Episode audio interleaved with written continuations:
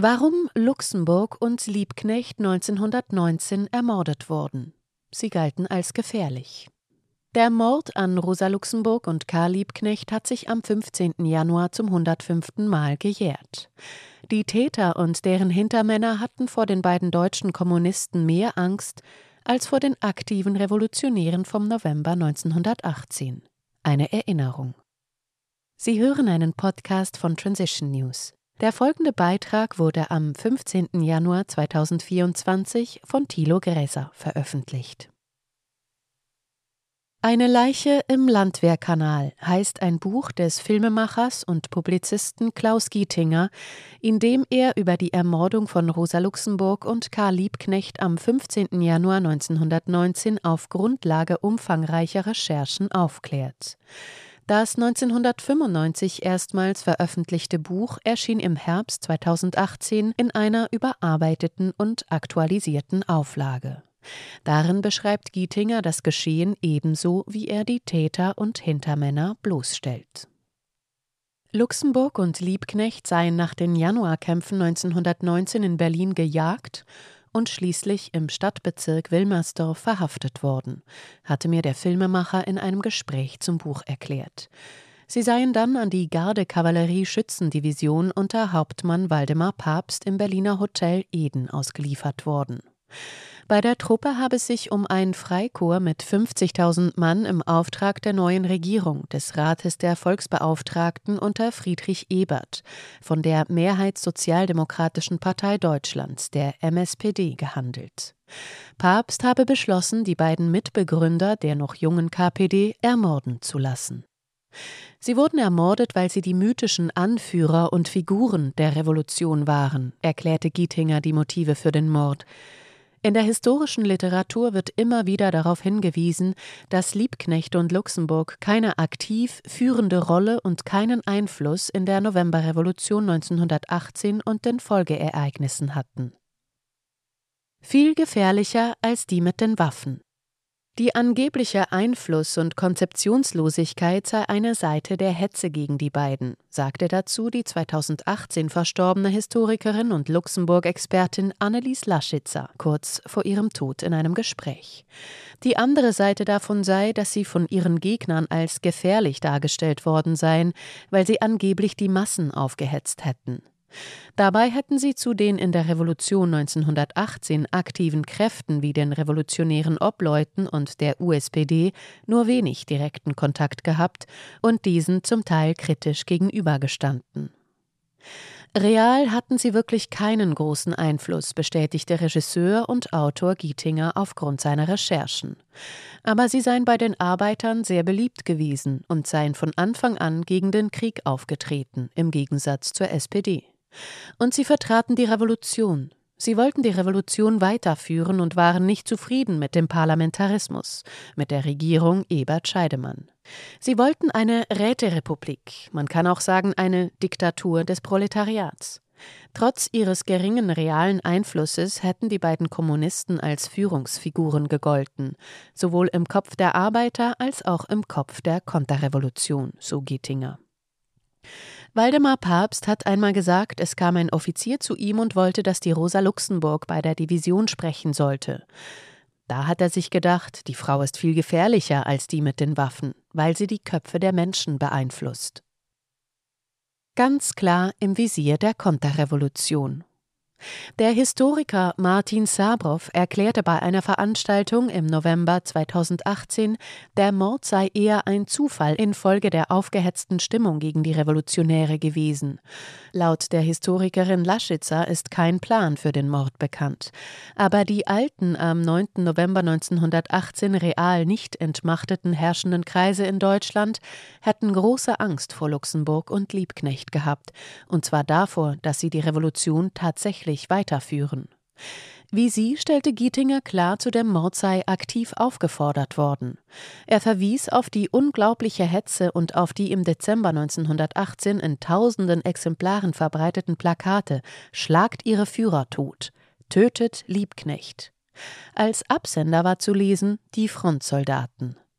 Die waren ganz klar im Visier der Konterrevolution. Waldemar Papst hat sich gesagt, wenn ich die erwische, dann lasse ich die umbringen. Nur die Verhaftung durch eine Bürgerwehr in Berlin-Wilmersdorf sei ein Zufall gewesen. Der Mann war auf Mord aus, sagte Gietinger über den Offizier, der 50.000 Mann befehligte und bis zu seinem Tod 1970 in der Bundesrepublik nie strafrechtlich verfolgt wurde. Der Filmemacher bestätigte die Aussagen von Sebastian Hafner in dessen Buch von 1969 Die verratene Revolution weiter als Die Deutsche Revolution 1918-1919 veröffentlicht. Danach wurde verbreitet, der Millionär Georg Sklarz habe im Dezember 1918 ein Kopfgeld auf Liebknecht und Luxemburg von je 50.000 Mark ausgesetzt. Allerdings sei es nicht, wie von Hafner behauptet, neben Sklarz der SPD-Volksbeauftragte Philipp Scheidemann gewesen, so dumm war der nicht, sondern dessen Schwiegersohn. Noske hat das gebilligt. Bei den Ereignissen habe der selbsternannte Bluthund der MSPD, Gustav Noske, seine Hände im Spiel gehabt, sagte Gietinger auf die Frage nach der Rolle der führenden Sozialdemokraten bei dem Mord. Er sei der Befehlshaber der Truppen gewesen. Waldemar Papst hat später in seinen Memoiren geschrieben und in Reden gesagt, an diesem Abend des 15. Januars 1919 hat er sich entschlossen, die beiden umzubringen und hat aber zur Sicherheit nochmal mit Noske Kontakt aufgenommen. Noske hat gesagt, er kann ihm diesen Befehl nicht geben, sonst würde die Partei zerbrechen. Er soll den befehlshabenden General anrufen, der hieß Lüttwitz. Da hat Papst gesagt, wenn ich den anrufe, der gibt mir den Befehl nicht. Dann soll Noske gesagt haben, dann müsse er selbst verantworten, was zu tun ist. Das heißt, er hat das praktisch gebilligt. Nach dem klassischen Mord an Luxemburg und Liebknecht habe Papst sich am Folgetag vor dem Rat der Volksbeauftragten rechtfertigen müssen, schreibt Gietinger in seinem Buch. Im Gespräch sagte er, der Offizier habe vorsichtshalber seine Soldaten mit zur Reichskanzlei genommen, die ihn befreien sollten, falls er nicht nach einer Stunde wieder rauskomme. Er ist aber wieder herausgekommen. Das Verrückte ist, die SPD-Regierung hat dann das Kriegsgericht dieser Garde-Kavallerieschützendivision eingesetzt, um den Mord zu untersuchen. Die eigenen Kameraden haben also über die Mörder von Luxemburg und Liebknecht zu Gericht gesessen. Da war natürlich klar, was dabei herauskommt. Freisprüche und ganz geringe Urteile. Die SPD wusste von der Vertuschung. Die Volksbeauftragten von der MSPD hätten gewusst, dass da vertuscht wird, hob Gietinger hervor. Sie hätten nichts dagegen unternommen. Der Mord an den beiden Kommunisten vor hundert Jahren sei bis heute nie juristisch aufgeklärt und geahndet worden.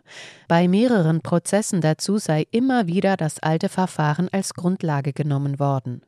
In dem von Frank Schumann herausgegebenen Buch Der Fall Liebknecht Luxemburg wird in dem Zusammenhang an Folgendes erinnert.